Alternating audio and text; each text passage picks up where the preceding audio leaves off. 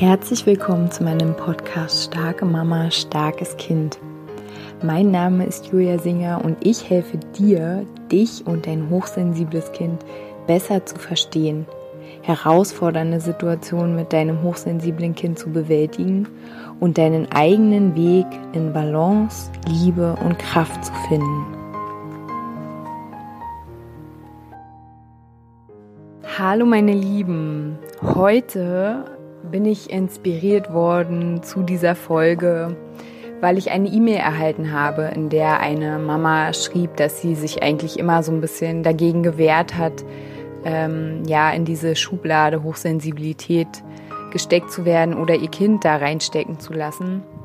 Und ich kenne das selber. Ich habe auch ähm, nicht nur mit der Schublade Hochsensibilität äh, immer so ein bisschen Widerstände gehabt, sondern auch andere äh, Schubladen, die ich einfach nicht so gerne mag.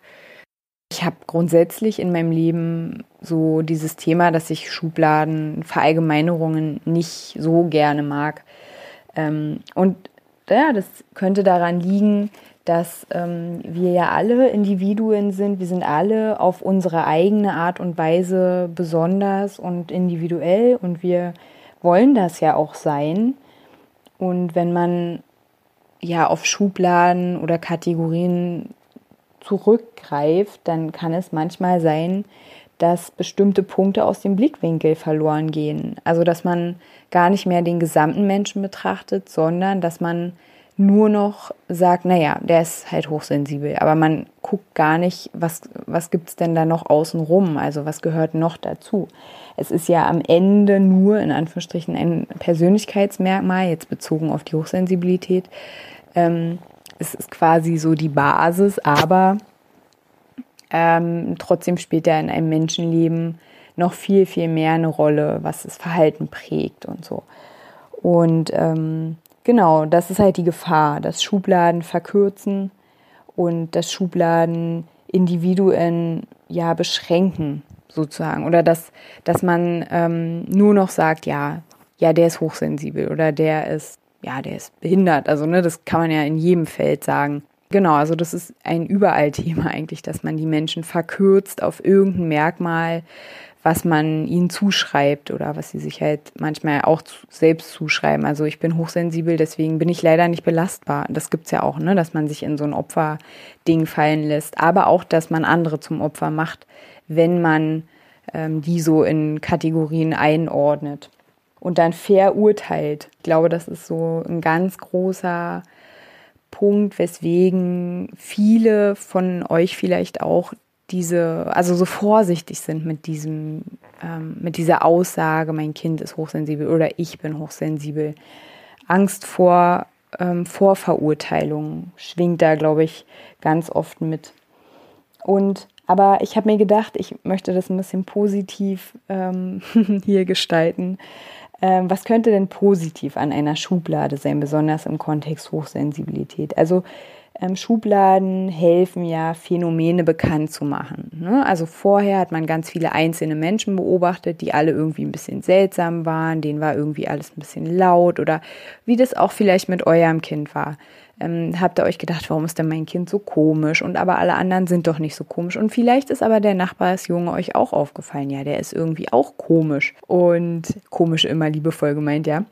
Und dann am Ende ähm, wenn, wenn das bei mehreren Menschen beobachtet wird und dann unter einem Merkmal zusammen oder beschrieben wird, dann hilft das, dieses Merkmal bekannt zu machen, als wenn, wenn man sagt, ja, der ist seltsam und der ist seltsam und der ist seltsam.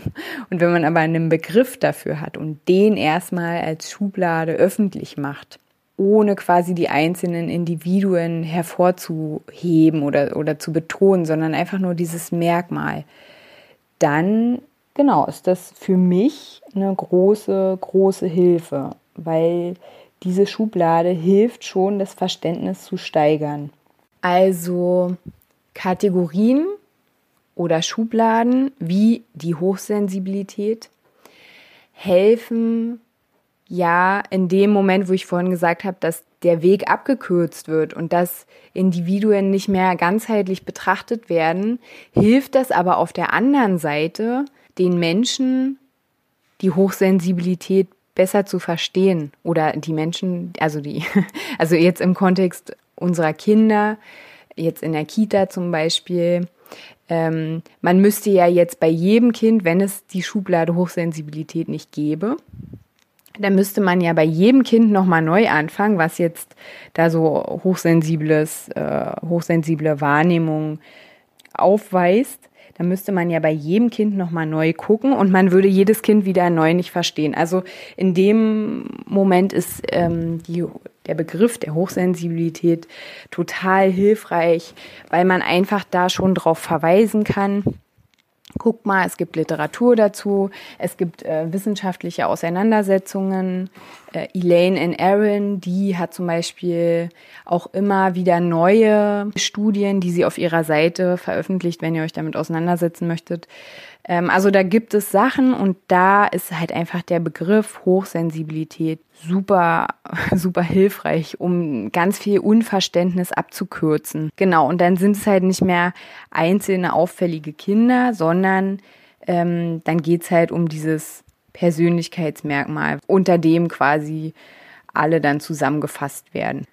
Und für mich ganz klar ist die Schublade Hochsensibilität oder das Merkmal Hochsensibilität eine gute Hilfe, um den eigenen Leidensweg zu verkürzen. Also weil man ja diese Schublade aufmachen kann. Da sind ja schon ganz viele ähm, wissenschaftliche Inhalte zu finden. Da gibt es ganz viele Menschen, die schon Erfahrungen gesammelt haben, die schon irgendwie ausprobiert haben, was hilft denn, was hilft nicht, was braucht man, was, was braucht man nicht so unbedingt. Und ich zähle mich jetzt auch mal dazu, dass ich in dieser Schublade unterwegs bin, aber auch, weil ich ja natürlich in dieser Schublade Frauen ansprechen möchte, die halt Unterstützung wünschen, die ähm, auch vielleicht Unterstützung brauchen ähm, so eine Schublade gibt ja auch Orientierung und gibt halt Rat auch und gibt vor allen Dingen auch Trost. Also man trifft ja in der in dieser Schublade, wenn wir es jetzt mal als Bild nehmen,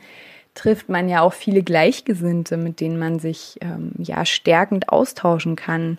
Und gerade weil die Schublade Hochsensibilität uns ja hier zusammengeführt hat und weil ich einfach auch spüre, wie Gruppen wie die stärkend wirken, habe ich mir überlegt, dass ich ab September gern eine Begleitung anbieten möchte für mehrere Frauen, also für eine kleine Gruppe, in der ich euch begleite durch tägliche Impulse und durch eine Konferenz pro Woche, also eine, eine Videokonferenz und dann gibt es noch so ein paar Dinge drumherum. Wenn ihr da Interesse dran habt, dann könnt ihr mir gerne eine E-Mail schreiben. Die wisst ihr, steht immer unten drunter oder in den Show Notes. Auf jeden Fall ist das Coole daran, wie ich finde, dass ich ja gerade starte und deswegen natürlich der Preis jetzt nicht äh, super riesig sein wird, ich würde gerne mit euch zusammen gucken, wie das für euch passt, was ihr euch wünscht, was ihr braucht.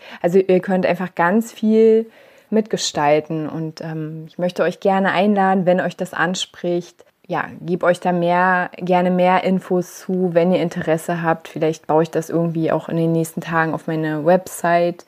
Ähm, mir geht es wirklich um diese Stärkung, um den Mut, den wir zusammen ja, vergrößern können, um das Verständnis für euch selber ähm, und für euer Kind. Aber wie gesagt, also bei diesen Themen bin ich sehr flexibel und ich möchte euch da ganz doll mit einbinden. Also so viel in eigener Sache. Ähm, zurück zu den Schubladen. Was Schubladen halt noch machen. Und das ist ja, das ist auch ein Sinn von meinem Podcast. Wenn es eine Schublade gibt für etwas, dann ist es obwohl es eine Schublade ist, aber es ist irgendwie normal. Kennt ihr das? Vielleicht fällt euch ein Beispiel ein. Es gibt so Dinge, die sind irgendwie so total seltsam, weil davon hat man noch nie gehört und die ähm, dazu gibt es auch irgendwie nicht so richtig ähm, Literatur oder das ist jetzt nicht so gängig, ne? Aber Sachen, die es gibt, die zwar jetzt nicht so populär sind, aber die man trotzdem googeln kann oder die man trotzdem, wo man trotzdem einen Austausch zu findet, die sind irgendwie normal. Und genau, also eines meiner, meiner großen ja, meiner, groß, meiner großen Herzensangelegenheit ist ja auch, dass die hochsensible Wahrnehmungsart oder so das hochsensible Sein, dass es halt einfach total normal ist und dass es ähm, einfach eine, eine andere Art des, ja, des Seins ist oder sagen wir mal eine andere Art der Lebensführung halt erfordert und dass die auch erlaubt ist und dass wir halt auch lernen, uns die selbst zu ermöglichen.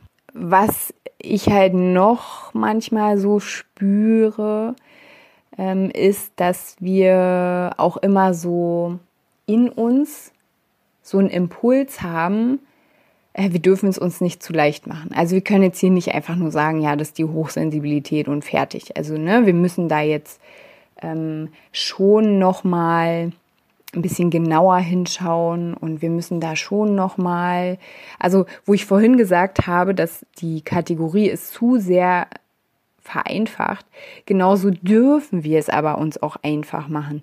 Wir dürfen auf diese Schublade zurückgreifen und wir dürfen auch, auch einfach mal nur darauf verweisen, dass es wissenschaftliche Erkenntnisse gibt und dass es Untersuchungen gibt und dass es schon ganz viel Literatur gibt und, ne, und Berater und was auch immer. Es gibt diese Sachen und dann, also wir müssen, das ist so ein bisschen auch, schließt so ein bisschen an die Podcast-Folge davor an, wir müssen uns ja gar nicht immer rechtfertigen und wir müssen es uns auch nicht kompliziert machen und das wäre auch so mein, mein Tipp. Ich würde nicht in dieser Schublade bleiben, sondern ich würde alles, was ich aus dieser Schublade greifen kann, was ich da für mich mitnehmen kann, würde ich für mich mitnehmen. Und dann würde ich aber auch wieder rausgehen. Also ich würde nicht in dieser Schublade verweilen, weil das ja auch ganz oft so ein, ja, dann so ein Opferding ist. Ähm, ja, ich bin hochsensibel, deswegen kann ich leider, bin ich leider nicht belastbar oder ich bin ganz viel müde und ich ertrag, ich ertrag dieses nicht. Also, ne, das ist alles völlig okay, das für sich ähm, zu spüren und auch die Grenzen für sich auszumachen äh, und auch danach zu leben. Aber es ist was anderes, finde ich, wenn man das nach außen so in so einem Opfer, in so einem Opfersein transportiert. Also ich kann euch sagen, als ich für mich die Schublade entdeckt habe. Oder wir können auch einfach ein anderes Wort benutzen, so das Merkmal der Hochsensibilität. Als ich das für mich entdeckt habe und dann später ja nochmal für mein Barfußkind, da habe ich echt eine riesige Erleichterung gespürt. Ich hatte so das Gefühl, ich bin nicht mehr alleine und natürlich die Erfahrungen anderer. Das ist einfach unbezahlbar, dass man ähm, den Weg nicht nochmal von null anfangen muss. Und ähm, aber auch immer ganz wichtig, die eigene Intuition, das eigene Bauchgefühl, so, das, das ist ja sowieso für mich auch total wichtig, so diese Verbindung zu dir selbst, zu mir, ähm, dann ist die Schublade unterstützend. Aber wenn du mit dir selbst gut in Verbindung kommst, vielleicht auch durch die Schublade, dann ähm, ja, dann kann es nur schön werden. so, also wenn ihr Interesse habt an dieser Gruppenbegleitung, auf die ich mich schon ganz doll freue, dann schreibt mir gerne eine E-Mail. Ansonsten freue ich mich wie immer über einen Kommentar. Ich freue mich über alle Frauen, die schon in der Facebook-Gruppe Starke Mama, starkes Kind sind und die Männer, die da auch sind. ähm, das ist eine ganz gemütliche Runde finde ich. Wenn ihr in mein Newsletter wollt, um nichts zu verpassen, was ich hier gerade mir so ausdenke in meinem Kopf, dann könnt ihr mir auch gern schreiben. Bis dahin wünsche ich euch erstmal eine ganz, ganz wundervolle Woche. Wir hören uns nächste Woche wieder. Macht's gut.